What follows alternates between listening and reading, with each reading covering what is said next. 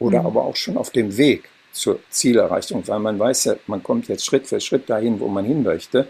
Man hat also lauter kleine Flow-Erfahrungen schon auf dem Weg, auf der einen Seite und auf der anderen Seite hat man gleichzeitig das Sinngefühl, dass das, was man tut, sinnvoll ist. Herzlich willkommen zum Podcast Code of Creativity. Mein Name ist Annette Schaper. Ich bin Designagentur-Inhaberin, Künstlerin und Keynote-Speaker zum Thema Kreativität. Dieser Podcast will dich inspirieren, dir Mut machen und dir Freude bringen, damit du dein angeborenes kreatives Potenzial voll ausschöpfen kannst. Kreativität ist dein Grundrecht.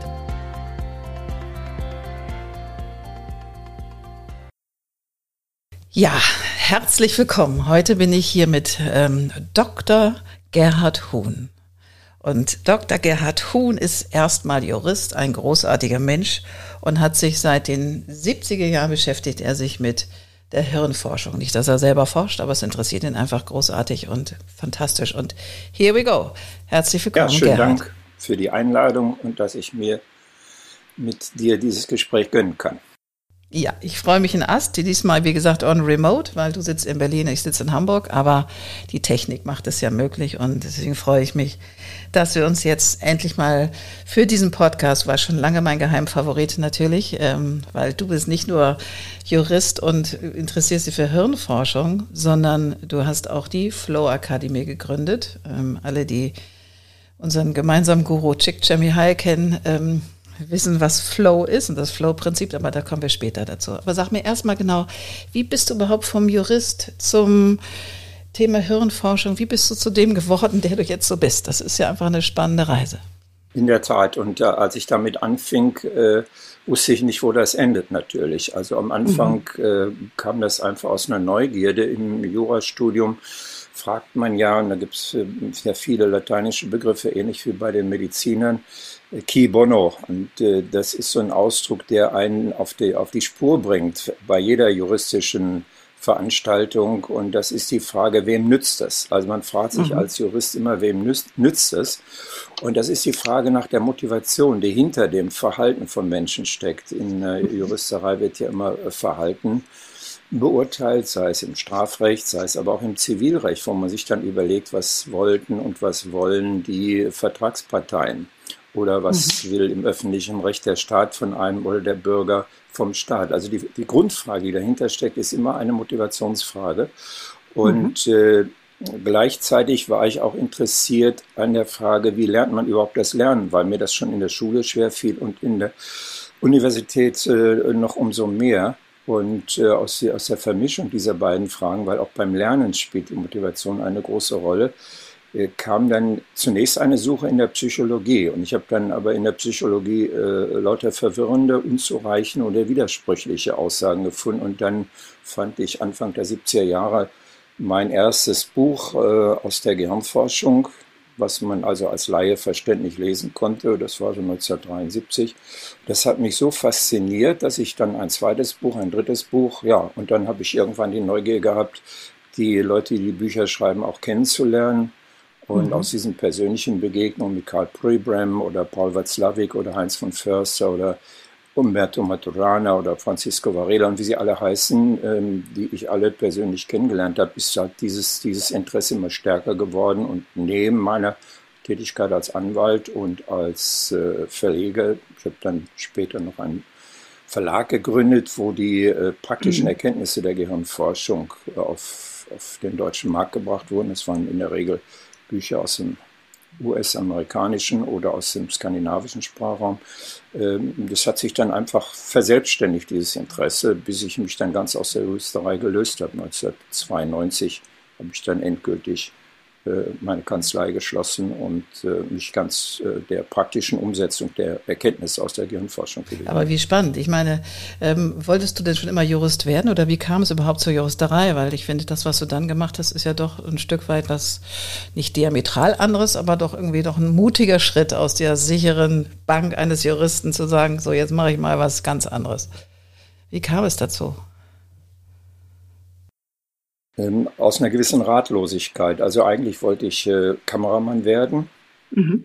Da hat mein Vater dann aber gemeint, dafür habe ich dich nicht das Abitur machen lassen. Und das war mir selber auch so ein bisschen unheimlich, so in so einen künstlerischen Beruf reinzugehen, obwohl ich schon mit 15 mein erstes Foto von Strauß an den Spiegel verkauft habe. Ich habe also damals sehr viel wow. fotografiert. Und, äh, aber ich habe mich eben nicht wirklich getraut, äh, in diese Richtung zu gehen. Und dann musste ich auch noch zur Bundeswehr gehen. Das waren damals 18 Monate. Und dann fühlte ich mich uralt und dachte, jetzt muss ich ganz schnell etwas äh, Ordentliches machen. Und äh, dann gab es eine Beratung beim Arbeitsamt, äh, die ich aufgesucht habe. Und da habe ich gesagt, ich wollte dann Psychologie oder Soziologie studieren. Hat die Dame ihre Hände über den Kopf zusammengeschlagen und gesagt, das wären brotlose Künste, es sei denn, ich hätte die Ehrgeiz, äh, Professor zu werden, den hatte ich nicht. Und äh, meinte sie, ich sollte erst was Ordentliches machen, entweder Betriebswirtschaft oder Jura. Mhm. Und äh, Betriebswirtschaft ging gar nicht, weil ich mit Zahlen und gar nichts ähm, am Hut hatte. Und so habe ich Jura studiert. War eigentlich eine eigenartige Verlegenheitslösung. Mhm. Und äh, insofern habe ich dann aber gemerkt, dass ich da eine gewisse Begabung habe. Äh, die, die hat sich dann auch äh, recht gut ausgewirkt, aber ich hatte keine Leidenschaft. Ich hatte nie das wirkliche mhm. innere Interesse an dem Thema. Das ist dann manchmal durch die Begegnung mit Mandanten und Mandantinnen ist das gewachsen und wenn ich Menschen helfen konnte, war das toll. War auch mein Ehrgeiz, Prozesse zu gewinnen oder auch Prozesse überhaupt zu vermeiden durch Vergleichsverhandlungen. Da war ich, glaube ich, ganz geschickt. Aber mhm. äh, das war nicht etwas, was ich wirklich den Rest meines Lebens mhm. machen wollte. Und ähm, du bist dann ja irgendwie auch nach Schweden gegangen. Was hast du da gemacht? Also du hast mir dann neulich mal erzählt, mit dem, mit den Sprachenlernen in X Zeit, in sehr kurzer Zeit lernst du Schwedisch oder hast du Schwedisch gelernt? Ja, ich musste mein Studium selbst verdienen. Mhm. Und äh, das war damals ja auch eine sehr unruhige Zeit. 1967, 68 gab es ja in Berlin die, äh, natürlich auch in anderen Städten, aber in Berlin war es halt besonders heftig Studentenunruhen. Am Anfang habe ich da munter mitgemacht. Ich bezeichne mich da immer aber eher als einen 67er, als dann 68 die ersten Steine flogen, weil das nichts mehr für mich. Äh, hatte mhm. dann also viel Streit mit meinen Mitstudenten und habe dann auch ähm, irgendwann aus Langeweile gegenüber diesem Studium eine Möglichkeit genutzt, als Deutschlehrer für eine private Volkshochschule nach Schweden zu gehen. Die haben also Studenten gesucht mhm. und die wurden ausgebildet, und zwar in sechs Wochen, wie man Ausländern die deutsche Sprache vermittelt. Und wir mussten natürlich dann auch Schwedisch lernen. Das waren mhm. so ungefähr 30 Leute. Keine Germanisten, keine Psychologen, und es waren Studenten aus allen möglichen Bereichen. Wir haben in drei Wochen in München und drei Wochen in Stockholm einmal gelernt, wie man die deutsche Sprache vermitteln kann und mussten natürlich dann auch und konnten Schwedisch lernen. Und äh, die Lehrer in der Schule hatten äh, mir schon sehr früh äh, gesagt, dass ich sprachlich völlig unbegabt sei. Und der Engl einer der Englischlehrer hat sogar hm. gesagt, ich soll mal lieber meinen Mund halten, sonst würde ich das ohnehin schlechte Englisch meiner Mitschüler noch verderben. Also oh mit, mit, sieben Jahren englischen Schulunterricht und sieben Jahren Lateinunterricht ist nichts hängen geblieben. Mhm. Und dann habe ich auf einmal gemerkt, äh, nach sechs Wochen Schwedischunterricht konnte ich Schwedisch sprechen und Schwedisch verstehen. Und meine Schülerinnen und, und, und, Schüler, zumindest aus den Abendkursen, waren schon äh, in der Regel über 60 Jahre alt. Die hatten auch keine stringente Motivation, nach Deutschland äh, zu, zu reisen, sondern die hatten einfach Langeweile. Äh, und die haben auch in drei Monaten dann äh, Deutsch sprechen können. Und natürlich radebrechend und mit Fehlern, wie auch mein Schwedisch sehr radebrechend und mit Fehlern behaftet war. Aber es war sehr viel mehr als in mhm.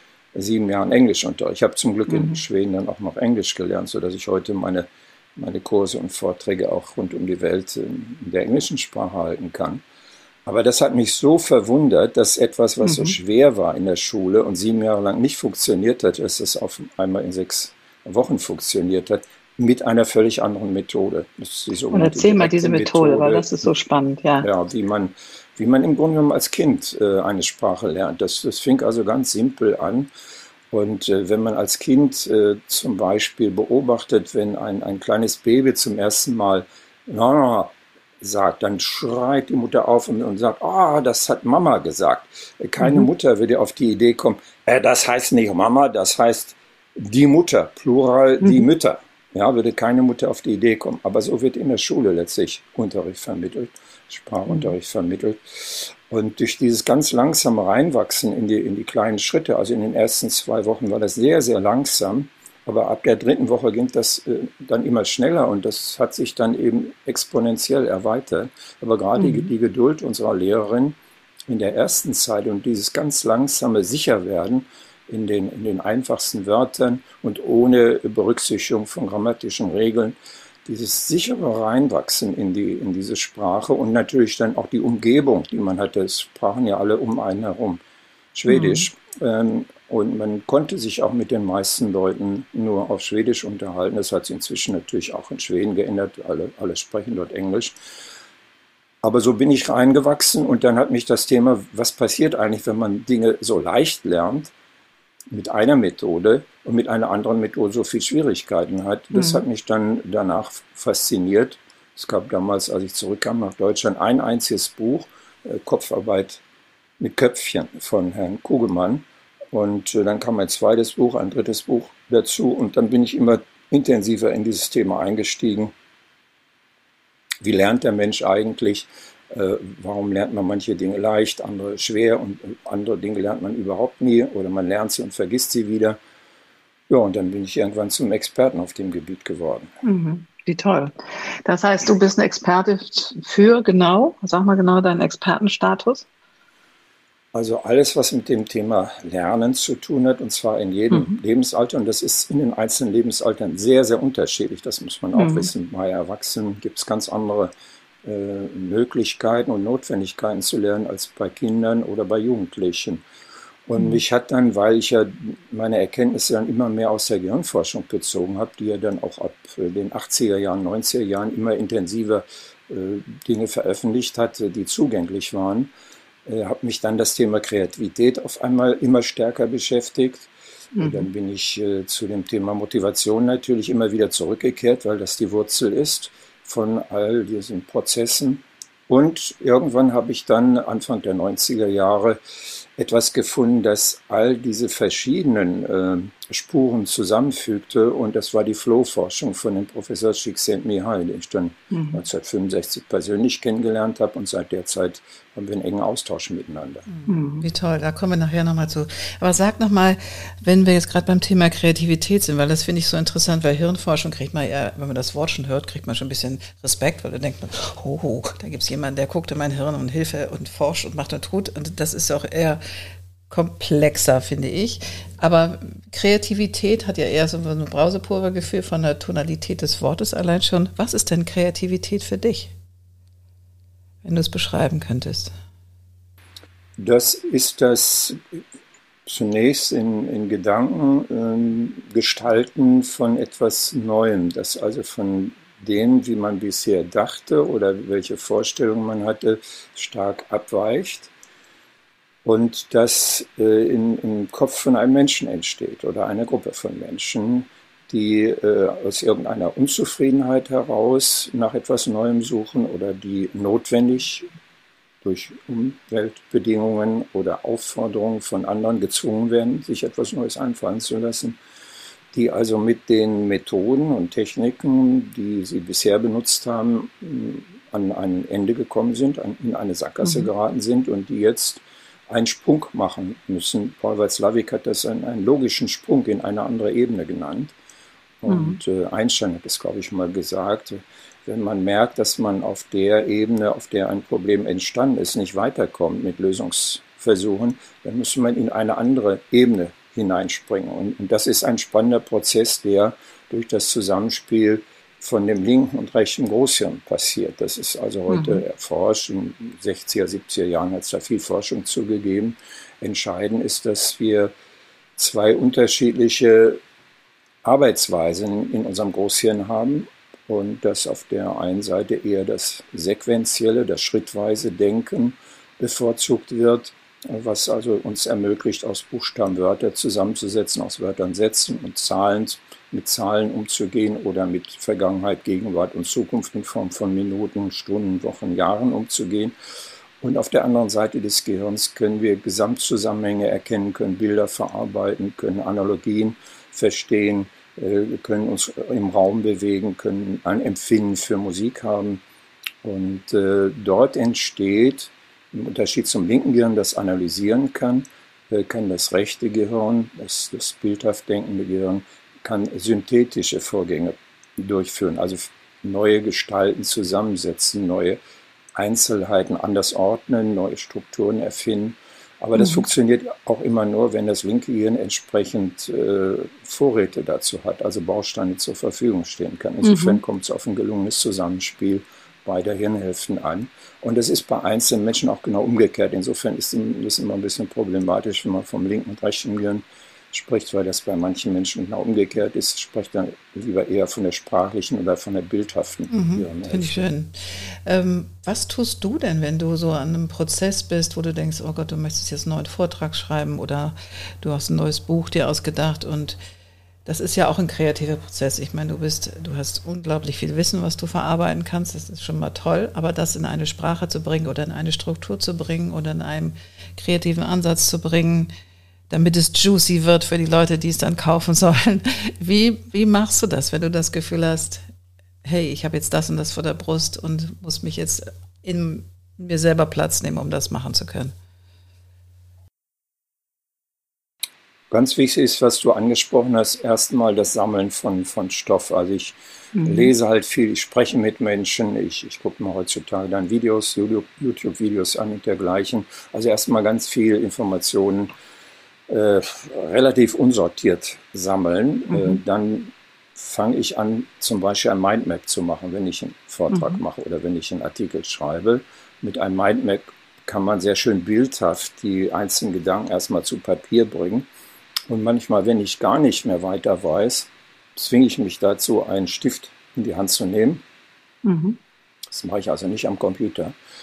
Und, äh, und den Stift aufs Papier zu setzen und mir zu sagen, so, jetzt, äh, jetzt schreib mal was. Also mhm. ich weiß in dem Moment, wo ich den Stift aufs Papier setze, nicht, was ich schreiben will oder soll.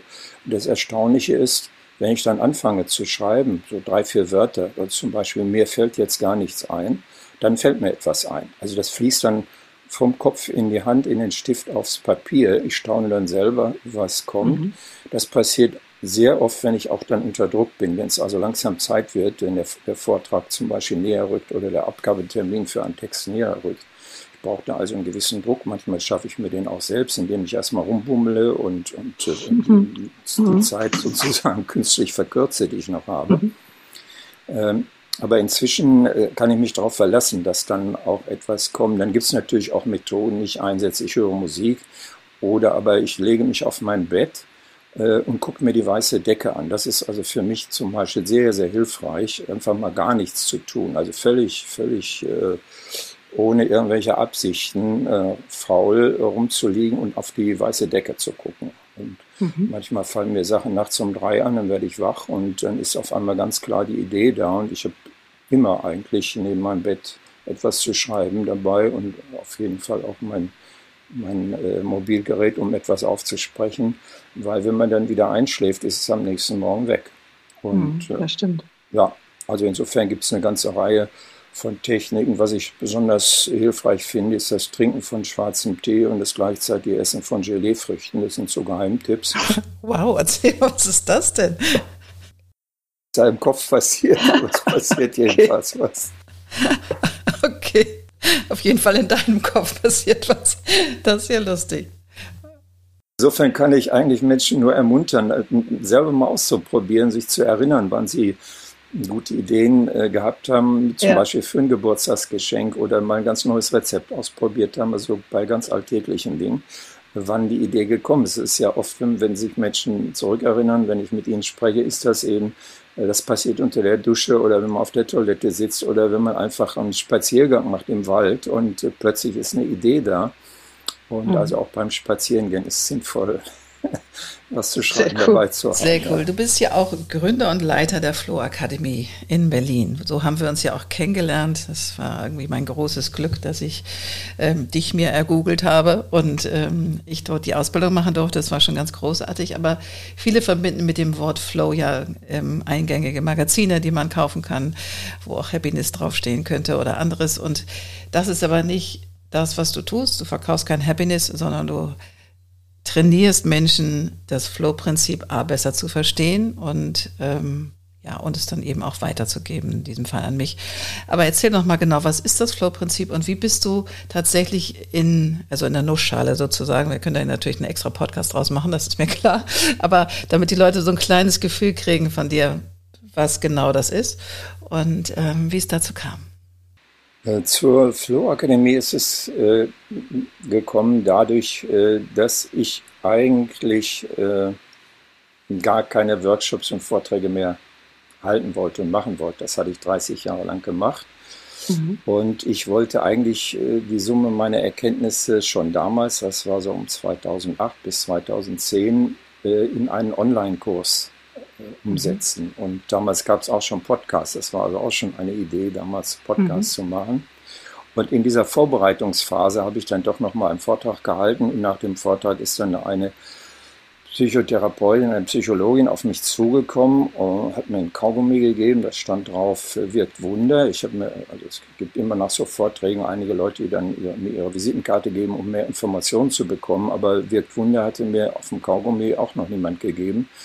Und auf der Rückseite stand dann eben Diplompsychologin Laura Rittaler und äh, sie wollte unbedingt mit mir einen Kaffee trinken gehen weil nach acht Jahren Tätigkeit in der Angsttherapie, also Umgang mit Leuten, die Angst vor Fahrstühlen, Flugzeugen, Schlangen, Spinnen haben, wird auch das so spannend äh, und hilfreich. Diese Arbeit ist an einer Stelle langweilig und ich habe in meinem Vortrag erläutert, dass, dass es zwei Gefahren im Leben gibt. Einmal in der Falle der Langweiligkeit unterzugehen oder in der Überforderungsfalle unterzugehen. Und das hat sie interessiert und sie hat mich dann überredet, äh, doch nochmal wieder an Workshops zu denken. Dann haben wir so ein Jahr lang äh, uns ausgetauscht und haben dann einen Workshop entwickelt für Coaches, die also als Coach mhm. arbeiten, denen aber auch mhm. eine Spezialisierung oder etwas zusätzlich Spannendes äh, nützlich sein könnte. Und dann mhm. haben wir nach dieser anderthalb Jahren Vorbereitung die Flow Akademie gegründet, am Anfang auch zusammengearbeitet, aber dann kam bei der Frau Rittaler äh, Familienzuwachs hinzu, als eine, dann zwei und dann wuchs auch ihre eigene therapeutische Praxis weiter, sodass ich jetzt seit einigen Jahren diese praktische Arbeit alleine mache und Menschen einführe in dieses äh, Flow-Konzept. Und da muss man wirklich bei dem Wort zwei Welten unterscheiden.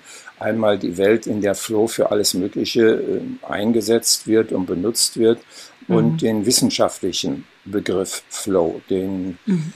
der Professor Csikszentmihalyi auch eigentlich erst nach seiner gründlichen Forschung so benutzt hat. Er hatte am Anfang, indem er bei seiner Doktorarbeit, die sich mit der Kreativität von Künstlern beschäftigte, von Malern, von Komponisten, von Dichtern, festgestellt, dass sie bei ihrer Arbeit in einen außergewöhnlichen, nicht alltäglichen Zustand geraten, wo sie also äh, Essen vergessen, Trinken vergessen, manchmal gar nicht mhm. mehr schlafen können, wo sie so im Schaffensprozess sind und aufgehen, dass sie um sich herum die Welt verlieren, vergessen, aber total glücklich sind, also total mhm. fasziniert und motiviert sind. Und dann ist das Bild zum Beispiel fertig, dann stellen sie es an die Wand und fangen ein neues an.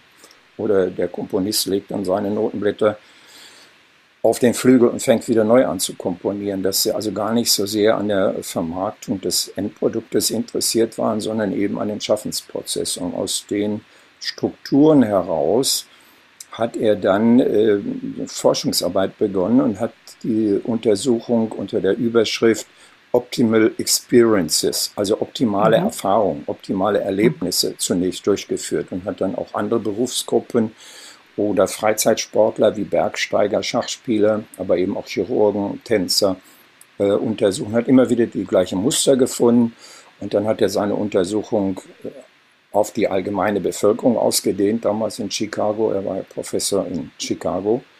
Und dann hat er auch dort wieder diese Muster wiederentdeckt. Und daraus ist dann ähm, äh, aus den Gesprächen mit den Teilnehmern dieser großen Studie die dann auch zum Teil interviewt wurden, zum Teil ging das über, über Fragebogen, die sie ausgefüllt haben, ist dann der Begriff Flow immer stärker in diese Untersuchung reingekommen, weil die mhm. Menschen den Zustand, den, Zustand den sie erreichen, genau. als eine Leichtigkeit, mhm. als ein Schweben, als ein Fließen mit dem englischen Wort Flow dann bezeichnet haben. Und dann hat er selbst mhm. auch diesen Begriff Flow übernommen, um, äh, um den etwas umständlicheren Begriff Optimal Experiences äh, zu ersetzen.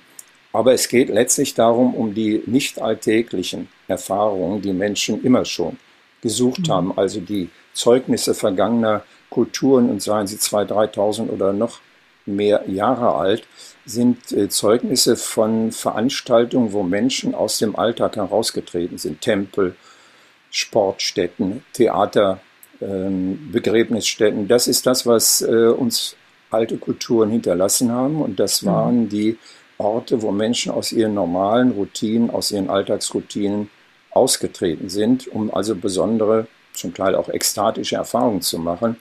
Und das war jetzt die Beobachtung von Csikszentmihalyi, dass man diese außergewöhnlichen Erfahrungen auch in seinen Alltag hinein integrieren kann, dass man sie im Alltag erleben kann. Und das ist im Grunde genommen der Kern meiner Arbeit, dass äh, mhm. Menschen in diesem Flow-Zustand erleben, dass es noch eine ganz andere Art von, von Erfahrungsmöglichkeit, von Lebendigkeit, von, von Wirklichkeit geben kann und dass man sich die selbst auch gestalten kann. Also dadurch, dass die Forschung die Voraussetzung für das Zustandekommen von solchen nicht alltäglichen Erfahrungsmomenten herausgefunden hat, durch Csikszentmihalyi, aber auch vielen anderen, es erforschen Jahrhunderte anderer inzwischen an diesem Phänomen, äh, mhm. ist es möglich, ähm, das in den Alltag zu integrieren. Das fand ich das Tollste eigentlich an dem Ganzen, dass man dass wir selber im Driver Seat sitzen, dass wir es selber in der Hand haben, dass es was mit aktivem Tun zu tun hat und nicht, man kann sich auch einen glücklichen Moment schaffen, indem man irgendwie Netflix-Serie von Folge 1 bis Folge 85 durchguckt. Auch dann bist du aber irgendwie Teil eines anderen Universums, fühlst dich vielleicht auch toll und denkst, das sind alles deine Freunde und das ist auch eine schöne Geschichte. Aber das fand ich so schön, dass du selber in der Lage bist, dir durch eben durch ein selbstgestecktes Ziel, kannst du gleich nochmal da was zu sagen, aber dass du dir selber in der Lage bist, schöne Momente zu schaffen und zwar anytime. Das fand ich so toll. Im Grunde genommen in der Tiefe eine Rückkopplung des gesamten Systems ist, geistig, seelisch, körperlich, dass alles stimmt. Das heißt, mhm. wir haben in, in, jeder Sekunde unseres Lebens so eine, so eine gewissermaßen innere Messfähigkeit über unsere Lebensqualität ob das stimmig ist, was wir tun, was, ob, ob es zu uns passt, zu dem, was uns wichtig ist, zu dem, was wir können oder auch nicht können. Und wir haben äh, dann das ganz klare Gefühl, es stimmt nicht, was einen sehr unruhig macht, in Spannung versetzt, was ich zum Beispiel bei meiner juristischen Tätigkeit gespürt hatte. Das stimmte einfach zu mir nicht oder nur mhm. in einem gewissen Bereich, aber nicht ganzheitlich. Und äh, Flow von der wissenschaftlichen Seite her zu verstehen, heißt zu verstehen, dass es ein Rückkopplungssystem ist, dass es eine innere Stimme ist, die uns sagt, dass das, was wir tun, zu uns passt. Und mhm. was du schon erwähnt hast, äh, um das jetzt selber gestalten zu können, braucht es Voraussetzungen, wie Csikszentmihalyi das eben erforscht hat. Du hast schon erwähnt, klare Zielsetzung, und das ist schon schwierig genug für Menschen herauszufinden, was mhm. ihnen wirklich wichtig ist. Was sie das wirklich, ist, wirklich wollen. Ja, genau, das, das ist, ein, ein, längerer Prozess, wo man sich auch von mhm. den Einflüssen seiner Umgebung, seiner Peer Group, seiner Herkunft vielleicht lösen muss, um herauszufinden, mhm. was im, im, Kern für einen persönlich wert ist, was es, es Wert ausmacht, was Sinn macht.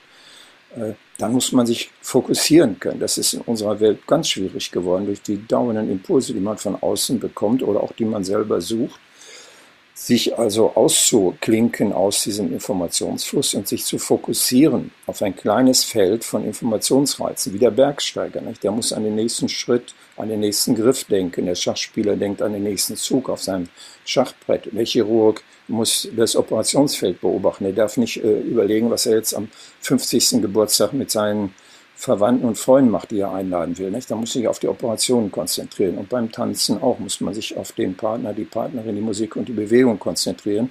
Und diese Fokussierung der Aufmerksamkeit auf ein ganz kleines Feld schafft Ordnung im Gehirn. Mhm. Professor mhm. Csikszentmihalyi weist immer wieder darauf hin, dass der normale Zustand unseres Bewusstseins ein völliges Durcheinander ist.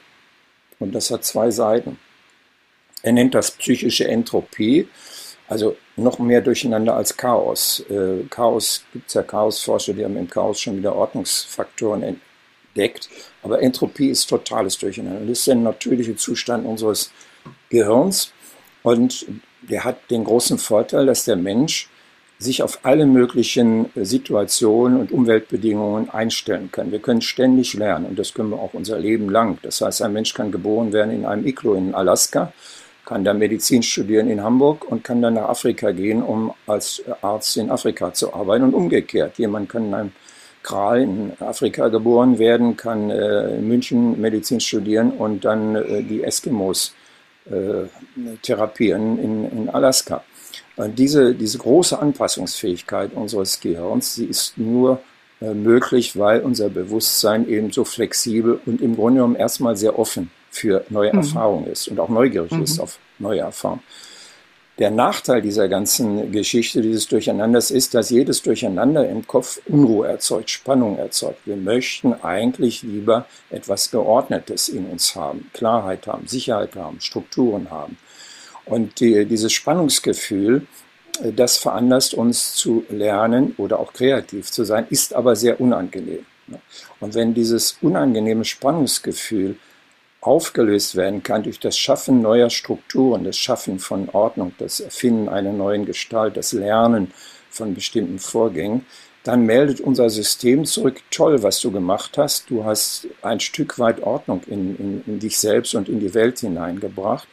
Also man kann eine, eine ganz leichte Flow-Erfahrung sammeln, indem man seinen Schreibtisch aufräumt oder, oder die, die Küche mal wieder äh, gründlich auf Vordermann bringt, äh, weil dann wieder eine, eine klare Struktur, eine klare Gestalt geschaffen ist. Und dann meldet unser System, äh, toll, mehr davon. Das Dumme mhm. ist, die entsprechenden Hormone und Transmittersubstanzen, die dieses Glücksgefühl auslösen, unter anderem ist das Dopamin, was ja jetzt sehr viel im Gerede ist, das wird ganz schnell wieder abgebaut. Das heißt, wir haben dann praktisch auch das System, dass dieser Spannungszustand, dieses unglücklich sich fühlen, immer gleich schnell wiederkommt, so dass mhm. wir dann äh, aufgefordert sind, innerlich aufgefordert sind, an anderer Stelle wieder Ordnung zu schaffen oder an der Stelle, wo wir schon weitergekommen sind, sagen wir mal, wir haben eine Sprache gelernt oder haben Tennis spielen gelernt oder Klavier spielen gelernt, dass wir dann dort besser werden wollen, dass wir noch mehr Zugang zu den Strukturen der, der jeweiligen Kunst oder der jeweiligen Tätigkeit bekommen, sodass äh, Menschen von ihrer Grundkonstruktion durch dieses Spannungsverhältnis äh, eigentlich ständig aufgerufen sind, etwas weiter zu wachsen, etwas weiter zu lernen. Und jedes Mal, wenn ihnen das gelingt, sagt ihnen ihr System toll und mehr weiter. davon. Und das mehr ist davon. im Grunde genommen so das innere Wirkungsprinzip der Flow-Erfahrung. Man mhm. braucht dazu auch eine gewisse Rückkopplung. Das ist also die, die dritte Voraussetzung, also ein Wissen darüber, was ist nötig, um voranzuschreiten, um etwas hinzuzulernen. Mhm. Und, und das ist dann der Kernpunkt äh, der Erkenntnisse von Professor Csikszentmihalyi, wir brauchen eine ausgewogene Balance zwischen den Herausforderungen, die wir uns setzen oder die uns das Leben stellt oder in der Firma eine eine Kundenanforderung oder das, was unser Chef oder unsere Chefin von einem wollen. Also die Herausforderung auf der einen Seite braucht man und auf der anderen Seite die Fähigkeit, diese Herausforderung zu bewältigen, aber immer verbunden mit einer gewissen Unsicherheit, dass man nicht genau weiß, ob mhm. man die Herausforderung bewältigen kann. Also Muss ein bisschen über meiner Komfortzone hängen, ne? Ja. Senkrechten Achse, die das Ausmaß der Herausforderung darstellt. Ja die je weiter man nach oben geht, umso schwieriger werden und auf der waagerechten Achse die Fähigkeiten, die man hat, die Herausforderungen zu bewältigen, die äh, links ganz niedrig äh, sind und rechts werden die Fähigkeiten immer größer. Und solange wie das Ganze zusammenpasst, also zu einem Quadrat wird, äh, sagt unser System, toll, das ist so stimmig. Und wenn wir also immer wieder dasselbe machen, weil wir uns sicher sind, die Herausforderungen zu bewältigen, dann sagt das System, nee, auf die Art und Weise lernst du nichts dazu. Das ist langweilig. Dann entsteht dieses öde Gefühl von Routine und Langeweile. Mhm. Mhm. Und wenn wir uns eine neue Herausforderung suchen, also die auf der senkrechten Achse nach oben wachsen, dann müssen wir auch aufpassen, dass die Herausforderung passend ist. Also, dass eine gewisse mhm. Ungewissheit da ist, ob wir es schaffen. Aber es darf mir auch nicht total unsicher sein, äh, dass wir es nicht schaffen, weil dann haben wir Stress. Dann sind wir in mhm. einem Stressfeld. Also der Mensch bewegt sich zwischen einem Feld von Überforderung mit einem anderen Feld von Unterforderung, sein Leben lang. Und äh, wenn man einigermaßen eine Balance hinbekommt zwischen Unterforderung und Überforderung, wenn es einem gelingt, den Mittelweg zu finden, dann hat man die Chance, mehr und mehr Flow-Erfahrungen in seinem Leben zu erleben und dadurch also auch diese Glücksmomente aneinander zu reihen und zu einer äh, begrüßenswerten, integrierten Erfahrung werden zu lassen und mhm. aus dem Feld des Schicksalsmäßigen, ah, ich habe mal Glück, ich habe jetzt mal eine Glückserfahrung, mir ist mal was gelungen, herauszulösen und dass man mhm. sein Leben entsprechend gestaltet, dass man in dieser Balance sich lebendig bewegt und auch mal ein Risiko eingeht und dann auch mal wieder dafür sorgt, dass man mehr im Felde der Sicherheit. Ich glaube, das ist, also, weil alle Kreativen, ähm, die ich kenne, haben natürlich schon mal eine Flow-Erfahrung gehabt, in denen tun, was sie tun. Also, weil manchmal flutscht es und dann hat man einfach das Gefühl, es funktioniert. Aber dass wir selber in der Lage sind und auch als nicht berufsmäßige Kreative, also die jetzt nicht äh, gestalten oder künstlerisch tätig sind und dafür direkt Geld bekommen in gleich eins, sondern die einfach das Gefühl haben, hey, ich möchte mich weiterentwickeln, ich möchte einfach Dinge tun. Und da gibt es Prinzipien, wenn ich die anwende für mich. Ich finde, dieses Wissen darum ist ja schon mal ein großer Schatz. Also für mich war das ich wusste immer, dass ich Flow-Erfahrung generieren kann, aber dass ich das auch kommunizieren kann, dass das jeder machen kann und jeder die das Privileg hat, das zu wissen, weil das ist jetzt auch kein Geheimwissen, das irgendwo in der Schublade steckt und nicht rausgerückt wird, sondern im Gegenteil. Rauszugehen, zu sagen, hey, es gibt eine Möglichkeit, das ist toll. Und das hat mich mega beglückt, auch in der Zusammenarbeit mit dir und auch in den Erkenntnissen, die ich so entwickeln durfte für mich ganz persönlich so, weil ich wollte es verstehen von der wissenschaftlichen Seite her, vom Tun. 30 Jahre habe ich immer wieder Flow-Erfahrung generiert und Insofern war das jetzt nicht Neues, aber ich wollte von der Wissenschaft verstehen, was ist es genau? Also, was hat er sich populärwissenschaftlich überlegt, der Csikszentmihalyi? Was ist das und wie kann ich das transportieren? Und das ist für mich ein Riesenschatz. Es ist eigentlich auch mit eine Grundlage für diesen Podcast. Deswegen bist du ähm, natürlich mein heiß ersehnter Gast hier, um das nochmal, weil du hast es mir sozusagen offeriert. Ähm, und ja, das bin ich ganz, ganz glücklich, dass es einfach ein Tool ist, was jeder für sich nutzen kann. Und das macht mich schon mal sehr glücklich, als ich komme gerade richtig in Flow, weil ich das, ja, weil ich, mich macht das glücklich. Mich macht das glücklich, dass es etwas gibt, was es einfach zu verstehen ist. Du brauchst jetzt nicht irgendwie eine Raketenwissenschaft studieren, um dich in so einen Flow-Moment zu kriegen. Und auch, was ich total wichtig fand, was du vorhin sagtest, dass das, dass man, wenn man so eine Flow-Erfahrung hat, so am Schweben ist, dass das wieder abfällt und man dann plötzlich denkt so, oh Gott, jetzt bin ich irgendwie total mau und ist das, was ich hier gestaltet habe, überhaupt wirklich toll? Oder ist es, dann kommt sofort der innere Kritiker wieder hoch und denkt so, oh Gott, oh Gott, das ist alles Müll. Und dass man das auch versteht, dass das Biochemie ist, dass das, dass es einfach etwas ist, was kommt und auch wenn ich mit Kunden durch so einen Flow-Prozess gehe, bei uns mit der Kreativsprechstunde, dass die danach total scholle sind. Natürlich, die schweben mit mir zwei Stunden einmal durch, die, durch den Orbit und wir kreieren tolle Sachen und dann sind die so scholle, dass sie, glaube ich, so einen Abfall tatsächlich haben und einfach gar nicht mehr können für den Moment. Und dass man das auch erklärt und denen auch nochmal sagt, hallo, das ist genauso zum Flow, gehört auch der Absturz danach biochemisch dazu. Finde ich irgendwie sehr spannend.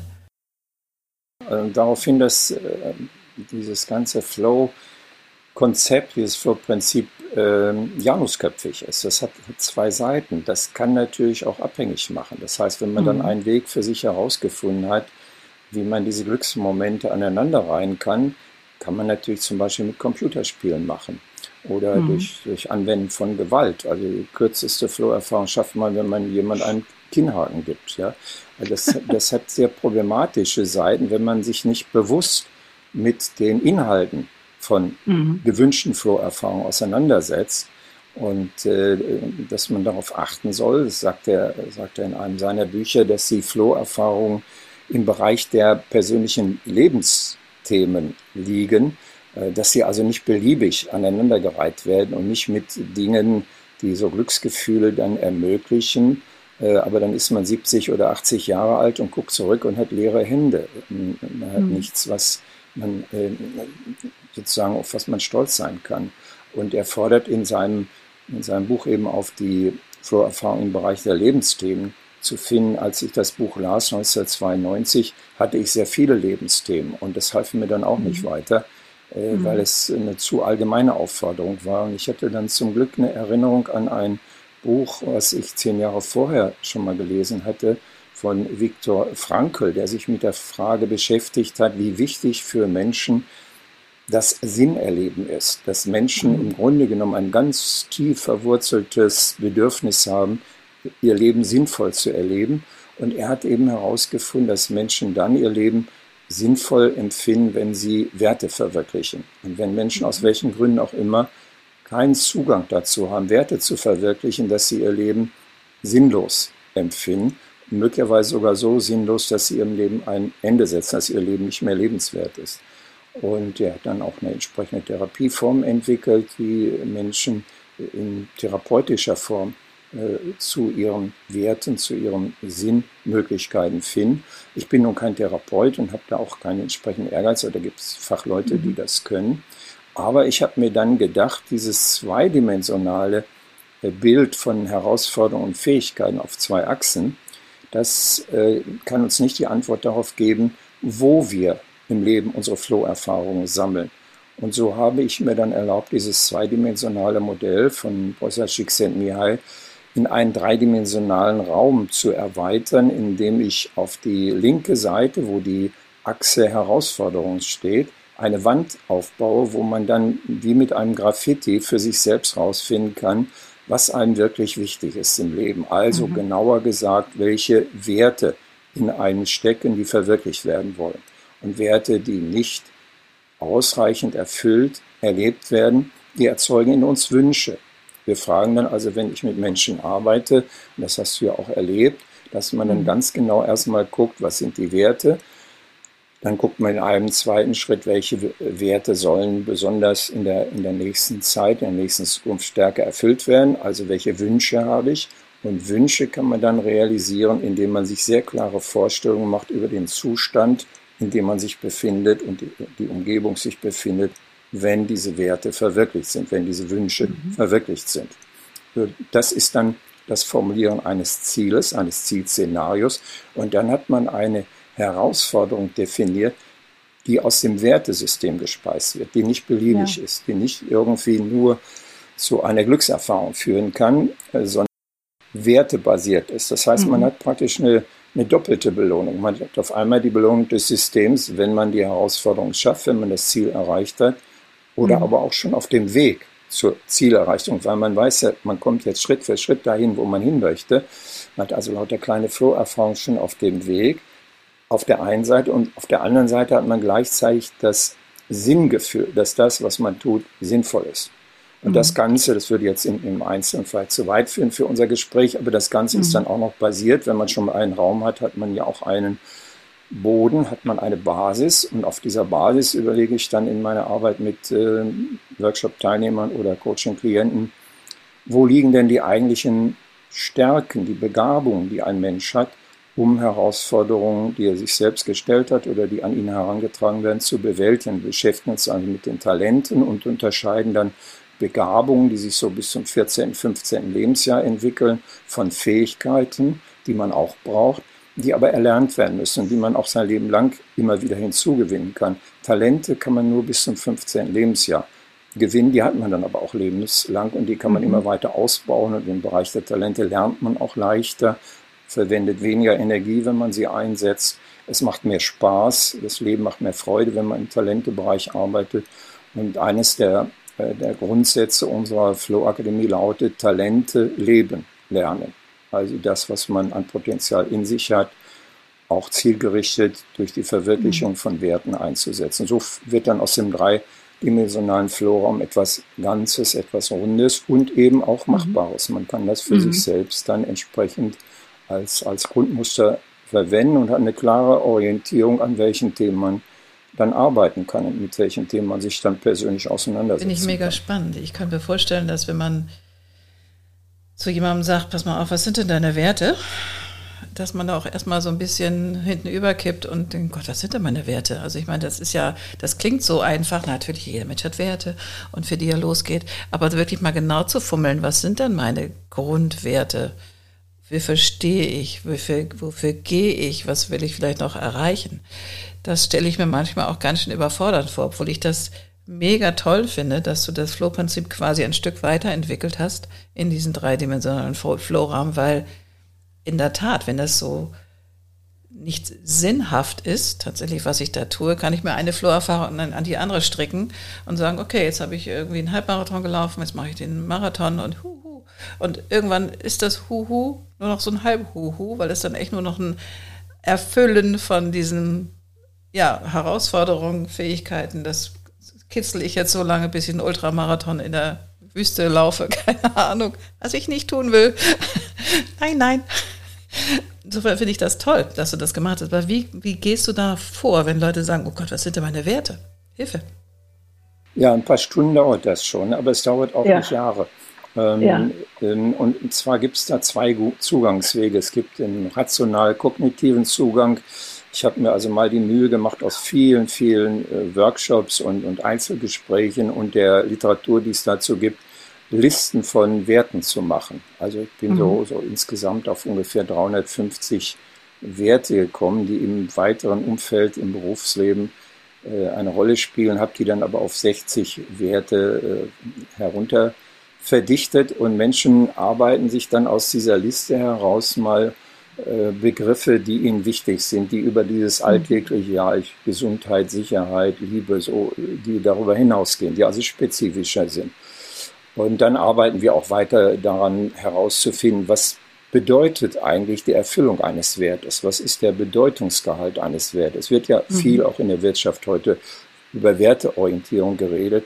Es wird aber in den seltensten Fällen geklärt, dann werden also die Werte der Firma oder die Werte der Mitarbeiter oder die Werte von Führung, die werden also irgendwo aufgeschrieben. Aber was das eigentlich bedeutet, kann sehr, sehr unterschiedlich sein. Und das muss eigentlich geklärt werden. Also das ist mhm. eigentlich der schwierigere Teil meiner Arbeit, den Teilnehmerinnen und Teilnehmern Zeit zu geben und einen Raum zu geben, wo sie sich Gedanken machen können über den Bedeutungsgehalt der Werte, die ihnen wichtig sind. Was bedeutet das in der Realität, wenn ein Wert richtig satt erlebt wird? Das braucht mhm. Zeit. Da muss man dann mal ein bisschen in sich Detektivarbeit machen. Und das kann man nicht nur rational machen. Das ist also die eine Vorgehensweise, dass man es rational kognitiv mit so einer Liste macht, mit einem Integritätsrat und, und so weiter, habe ich dann also verschiedene Werkzeuge. Aber genauso wichtig ist das unbewusste Arbeiten mit Werten, also wo man gar nicht reinschauen kann. Unbewusst heißt ja, das weiß ich nicht.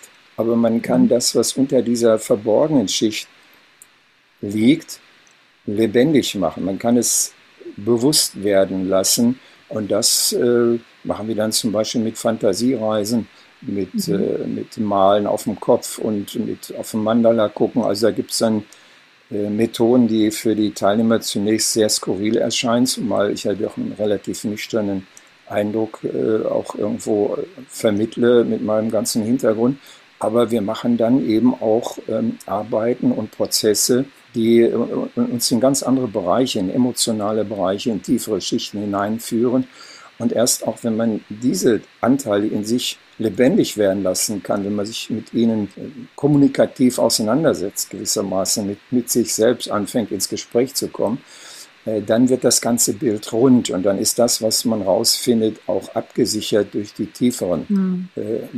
Interessen, die tieferen Wichtigkeiten, die tieferen Bedeutungen, die wir in uns tragen. Also es ist eine, mhm. ja, es ist ein Teil, ein Teil ist es Handwerk und zum Teil ist es auch Kunst und zum Teil ist es auch das sichere Wissen, dass jeder Mensch das in sich weiß. Also mhm. ich kann mich da auf meine Teilnehmerinnen und Teilnehmer voll verlassen, dass sie mhm. diese Entdeckungsreise, wenn sie sie machen, äh, zu einem für sie greifbaren Ergebnis bringen. Mhm. Dauert aber manchmal. Dauert auch manchmal eine Zeit, die über den Workshop oder über das Gespräch hinausgeht. Manchmal dauert das drei Monate, manchmal sechs Monate, aber ich habe nie erlebt, dass es länger dauert als sechs Monate. Also mhm. nach einer gewissen Zeit findet man für sich selbst heraus, was Sinn macht, was ein sinnvolles Leben bedeutet und wie man im Rahmen dieses äh, sinnvollen Konzeptes seine Talente lebt und seine Werte verwirklicht und dadurch dann auch sehr regelmäßig Floherfahrung hat, weil man dann einfach weiß, ab wann man sich überfordert, wann man sich unterfordert und wie der Weg weitergeht. Und dass mhm. man sich auch immer wieder neue Herausforderungen suchen muss, dass man also auf diesem mhm. Weg des Wachstums ähm, nicht stillstehen kann. Man kann sich ja. mal ausruhen, man kann es eine Zeit lang mal äh, mit weniger Experimentier freudigen äh, Dingen äh, sein lassen. Aber irgendwann braucht man auf jeden Fall wieder eine mhm. neue Herausforderung. Schön, also mit sich selbst in Dialog kommen. Und ich glaube, das ist etwas, was, was ich einen wunderschönen Satz finde. Und tatsächlich ist mein Gefühl, und das habe ich auch mit vielen anderen, die, mit denen ich schon über Kreativität gesprochen habe, in dem Moment, wo du stimmig bist mit dem, was du tust und einen glücklichen Moment hast oder einen erfüllten, weil das, was du gerade produziert hast, ob es nun eine Musik ist oder ob es ein Bild ist oder you name it, spürst du dich. Du bist bei dir dran und äh, mit dir. Und das ist, glaube ich, etwas, was uns in dieser fragmentierten, auch informationsfragmentierten Zeit manchmal wirklich abhanden kommt, weil es gibt so viele Reize von außen, die einen immer wieder von, von sich wegtragen. Und aber etwas zu schreiben, etwas zu produzieren, sich hinzusetzen und nur dich selber zu spüren, ich glaube, das ist etwas so Beglückendes. Das können Kinder wunderbar. Wenn Kinder klein sind, dann tauchen die ab und da könnte links und rechts irgendwie eine Bombe einschlagen. Die sind so in ihrem, mit ihrem Bild und assoziiert und sind so drin in dem, was sie da tun. Und ich glaube, wir haben unser ganzes Leben lang danach ein bisschen Sehnsucht nach diesem bei uns sein. Und, äh, und wenn das eben auch noch eben sinnerfüllt ist, also mit einer Erwachsenenperspektive, dich einfach deinen Zielen und Werten näher bringt, ist das natürlich ganz großartig. Ja, ich habe mich ja mit diesem Prozess, der da mit uns in unseren Kulturen, äh, es ist ja nicht nur in Deutschland so, das ist ja in ganz vielen Ländern so, die entsprechende Schulsysteme haben, die ja auch alle sehr ähnlich sind.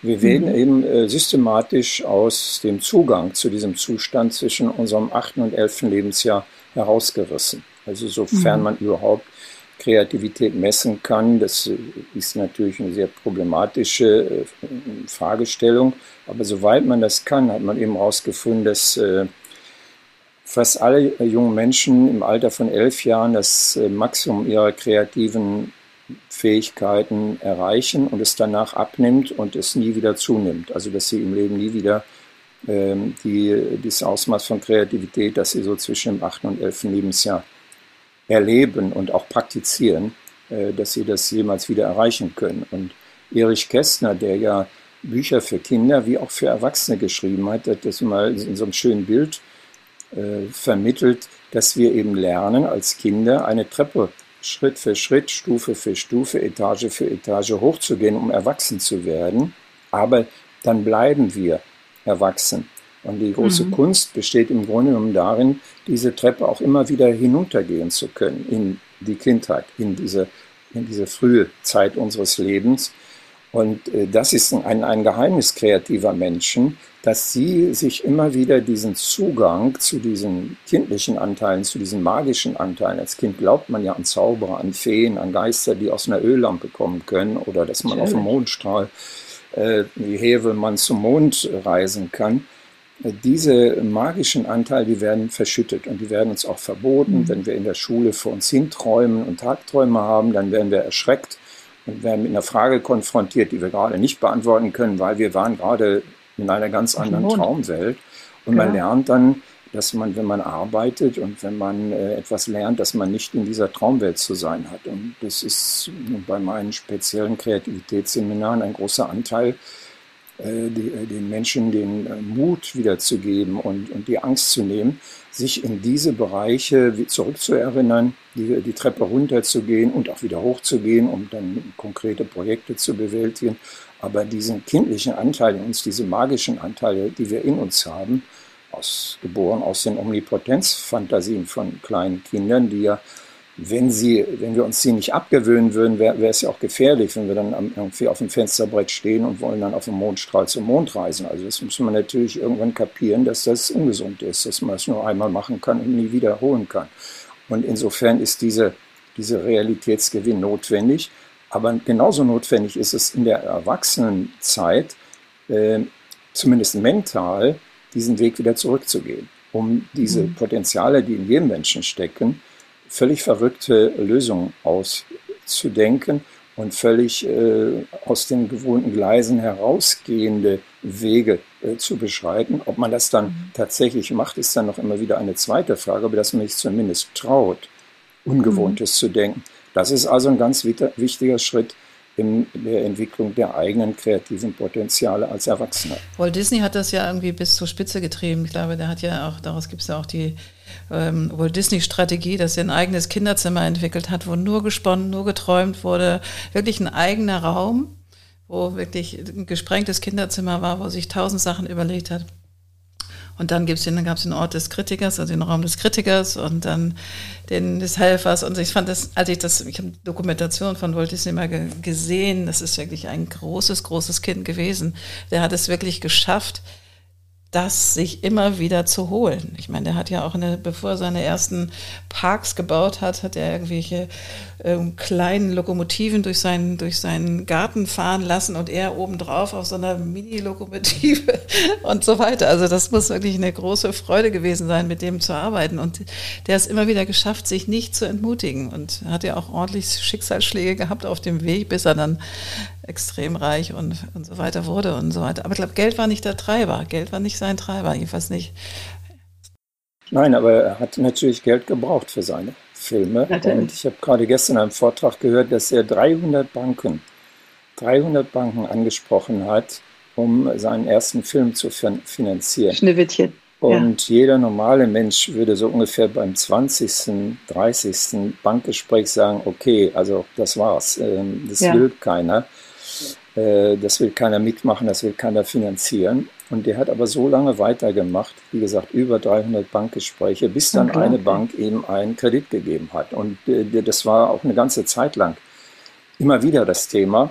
Er hat dann durch seinen Bruder Unterstützung bekommen. Irgendwann hat sein Bruder gesagt, okay, da ist wohl doch was dran, was mein Bruder macht und hat ihm dann mhm. geholfen, weitere Bankgespräche zu führen und hat das dann letztlich selber übernommen. Aber es war ein unendlich harter und schwieriger Weg, dieses hohe Ausmaß von Kreativität ins reale Leben zu transportieren. Mhm. Und äh, aus solchen Beispielen und viele, viele Künstler haben ähnliche Geschichten, dass sie immer natürlich auf Widerstände stoßen, dass ja das System als solches gar nicht, was um uns herum ist, nicht darauf aus ist, dass was Neues passiert. Das Neue passiert mhm. immer in den Köpfen von Menschen, nicht in, nicht in den Systemen. Die Systeme sind eher so konstruiert, dass sie sicher und stabil bleiben wollen. Die wollen genau. ja dieses, dieses Ordnungsprinzip erhalten. Das ist ja auch ein Teil ihrer Aufgabe von Systemen. Aber es muss mhm. eben immer wieder Menschen geben, die sich dadurch nicht davon abhalten lassen, ihren eigenen Kopf äh, mit ihren eigenen Gedanken in diese Wirklichkeit hineinzusetzen. Und äh, mhm. etwas ganz Wichtiges im Felde der Kreativität ist die Ausdauer. Und insofern muss man auch immer unterscheiden zwischen Kreativität und Innovation. Innovation heißt dann eben etwas Kreatives tatsächlich als Erneuerung in dieser Welt zu verwirklichen.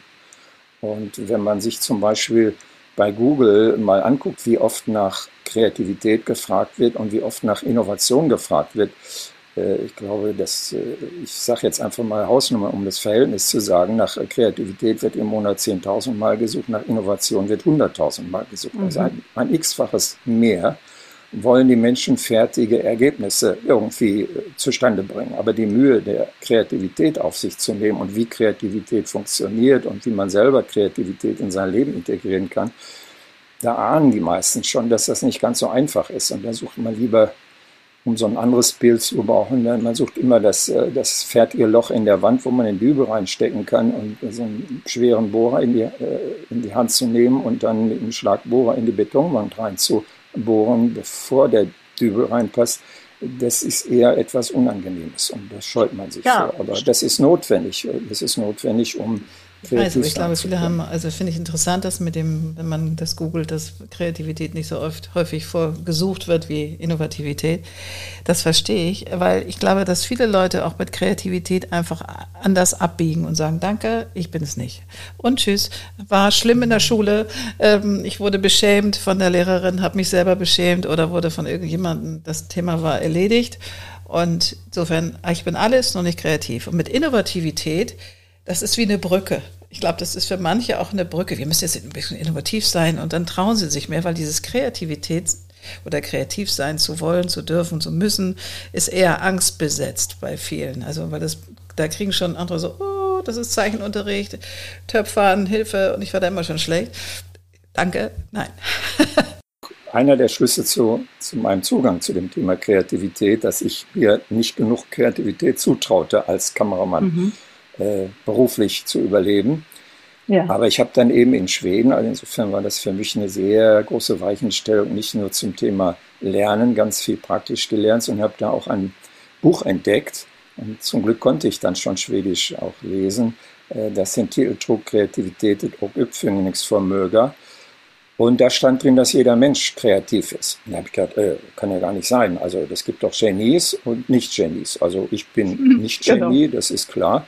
Aber äh, ja, wie, wie, was ist denn jetzt mit den Genies? Und in dem Buch wird dann sehr genau durch viele, viele Beispiele und Studien dargestellt, dass Kreativität in jedem steckt. Und das war für mich so ein Schlüssel, mich dieses Themas wieder anzunehmen. Ich habe mich dann auch wieder getraut, zumindest privat zu fotografieren. Ich hatte das auch zwei, drei Jahre lang ganz gelassen. Und, mhm. äh, und zu weiter zu forschen, was äh, will der Autor uns sagen, dass mhm. Kreativität in jedem steckt. Und das wird sehr schön in diesem Buch äh, beschrieben.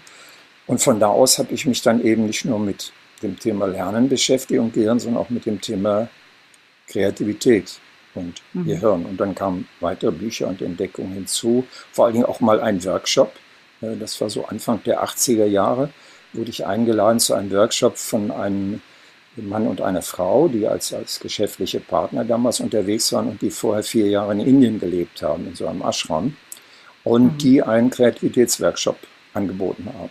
Und dann hatte ich mich zu dem Zeitpunkt eben für das Thema interessiert und da haben wir sehr abenteuerliche äh, äh, Dinge gemacht. Also ich greife jetzt noch mal eine Geschichte raus. Wir haben also als Teilnehmer uns dann ein Nasenloch auf der linken Seite zuhalten müssen und dann praktisch nur noch durch das andere äh, Nasenloch arbeiten, äh, atmen können. Und dann haben wir anschließend das andere Nasenloch zugehalten. Und wenn ich also das äh, rechte Nasenloch zuhielt, war also das linke Nasenloch ja geöffnet. Mhm. Und das linke Nasenloch ist mit dem rechten Hirn verbunden. Also das wusste ich damals vorher nicht. Also ich habe einfach nur diese Erfahrung gemacht. Auf einmal bekam ich also eine Bilderflut in meinem Gehirn. Ich habe richtig Kino gesehen und Farben gesehen wow. und Leute liefen wow. herum und äh, ich flog durch die Gegend. Und ich habe gedacht, oh, jetzt wird das Seminar gefährlich, weil ich jetzt gerade meinen Verstand verliere und den brauche ich noch. Ich hatte gerade meine Kanzlei eröffnet und da kam Panik auf, kam richtig Panik auf. Ich habe gedacht, was ist jetzt, komme ich aus dem Zustand wieder raus? Und naja, dann konnte man wieder durch beide Nasenlöcher atmen und dann waren diese Bilder auch wieder weg. Also dann war ich beruhigt. Aber das war so ein, das war eine Schlüsselerfahrung, dass man allein durch eine mhm. besondere Form von Atmung auf einmal in, in seinem Kopf eine Bilderwelt erlebt und zwar eine sehr aufregende Bilderwelt. Und äh, es gab dann eine ganze Reihe weiterer Übungen. Es war also noch das Schlüsselseminar, seine unterschiedlich, die unterschiedlichen Funktionen zwischen beiden Gehirnhälften kennenzulernen und dass man auch mit diesen Gehirnhälften reden kann, dass man mit denen umgehen kann und dass man mal die eine Seite stärker hochfährt und die andere Seite mal runterfährt, dass man also eine Balance erzeugen kann, zum Beispiel, dass man auf den Mandala schaut und es mhm. passieren ähnliche Prozesse wie gerade mit dem Atmen. Und dann lernt man aber auch immer wieder in eine Balance zurückzukommen. Das ist natürlich auch wichtig, dass man nicht völlig abdriftet in einer, mhm. einer Nichtwirklichkeit. Aber wenn man sich diese Nichtwirklichkeit, diese Fantasiewelt so rasch erschließen kann, ist es natürlich eine enorme Hilfe, wenn man später selber in kreativen Prozessen zu Lösungen kommen möchte. Lieber Gerhard, die Stunde ist schon rum. Wir können noch stundenlang weitermachen. Also ich glaube, das wird auch nicht mehr lange dauern. Da wirst du noch ein zweites Mal bitte, bitte, bitte, bitte in den Podcast kommen. Im Flow also verliert man das Zeitgefühl. Genau, wir sind schon drüber. Wir sind schon drüber. Aber ich wollte trotzdem, bevor wir das jetzt beschließen, ich ende ja immer noch mal mit so einem, mit so einem tollen Idee von den jeweiligen Experten und Gesprächspartnern, mit denen ich ähm, spreche im Podcast. Was ist so dein Tipp, den du an den geneigten Hörerschaft sozusagen noch adressieren möchtest, wenn sie in einem kreativen Loch hängen oder wenn sie einfach ja ein bisschen um Mut zu machen. Was wäre so? Also je mehr man denkt, man müsste jetzt ganz schnell etwas herausfinden, desto mhm. dringender ist es, gar nichts zu tun. Mhm. Sozusagen sich auszuklinken aus diesem äh, Hamsterrad und wie ich vorhin mal am Anfang gesagt habe, einfach mal auf die Couch zu legen oder aufs Bett mhm. und auf die weiße Decke zu gucken mhm. oder mal eine, eine Strecke rückwärts zu laufen oder eine geeignete Musik zu hören, die einen entspannt. An, wenn, wenn an klassische Musik liegt, dass man, äh, dass man den zweiten Satz äh, irgendeiner Barockmusik hört, also ein Lago hört, weil man dann in so einem gehirnruhigen Zustand, in dem auch Alpha-Zustand kommt und dann kommen Ideen von selbst. Oder dass mhm. man sich in die Badewanne legt und äh, mit äh, Patchouli und äh, anderen Aromen sich an einen tiefen, entspannten Zustand organisiert. Also das Wichtigste ist eigentlich zu lernen, dann, wenn man am häufigsten denkt, man müsste aktiv sein, dass man dann als das als Warnsignal sieht und dass man dann völlig runterschaltet und gar nichts tut. Und das ist eigentlich das Beste, was man tun kann. Der, der, der Kopf kommt dann schon mit Ideen und hilft einem weiter. Und so ein gewisses. Grundvertrauen, wenn man das ein paar Mal gemacht hat, hat man dann ein gewisses Grundvertrauen, dass es auch funktioniert. Am Anfang mhm. macht einen das natürlich kirre, wenn man denkt, ich müsste jetzt sofort ein Ergebnis bringen. Und wenn man sich dann eine halbe Stunde lang äh, zurückzieht und gar nichts tut, dann macht einen das am Anfang nervös, aber so nach zehn Minuten äh, legt sich das. Man kann sich ja auch äh, das Smartphone einstellen, dass man nach 30 Minuten wieder weitermacht. Aber dass man zumindest mal 20, 30 Minuten sich komplett zurückzieht aus, der, aus dem Trubel, äh, das Handy abstellt, was Telefonanrufe betrifft oder Signale. Und mhm. insofern ist diese, dieses sich zurücknehmen aus dem Trubel ist eigentlich das Beste, was man machen kann in so einem Moment, wo besonders ja, viel super. Trubel herrscht. Das ist doch nochmal ein richtig, richtig guter Tipp. Vielen Dank, lieber Gerhard. Und überhaupt vielen Dank für diesen Podcast und du musst unbedingt nochmal wiederkommen oder wir müssen das unbedingt nochmal wiederholen, weil es gibt noch so viele Sachen, die du hast und ich will alles aus dir rausholen. Ja. Das ist schon mal ganz klar. Also freut doch schon mal ich habe mir viel vorgenommen, aber das tolle Medium Podcast lässt uns das ja durchaus auch realisieren. Also erstmal vielen, vielen Dank für den Podcast, für das Gespräch. Es war mir ein Fest wie immer, wenn ich mit dir plaudern darf und ähm, vielen, vielen Dank. Der festliche Charakter beruht auf Gegenseitigkeit. Also mir macht das auch immer Freude, weil wir da ja sehr viel Resonanz miteinander erleben und Resonanz ist etwas ganz Wichtiges zwischen Menschen. Und wenn man das sogar über einen Zoom-Kontakt herstellen kann, was so die überraschende äh, Erkenntnis des letzten Jahres ist, äh, umso besser, weil man hat natürlich dann dadurch auch ein paar mehr Möglichkeiten, Absolut. mit Menschen äh, in, in, diese Fragestellung, in diese Themen hineinzugeraten. Mhm. Toll. Also vielen Dank dass du mir die ich Möglichkeit danke. für das Gespräch gegeben hast. Und auf ganz bald. Ja, auf bald.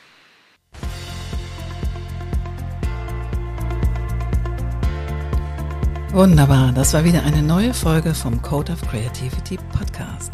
Sehr gerne würde ich auch mit dir in Kontakt treten, wie deine Kreativität ist und wie ich dich auf deinem Weg unterstützen kann. Meine E-Mail findest du in den Show Notes oder du schreibst mir eine Nachricht auf Annette-Sharper-COC. Bis bald.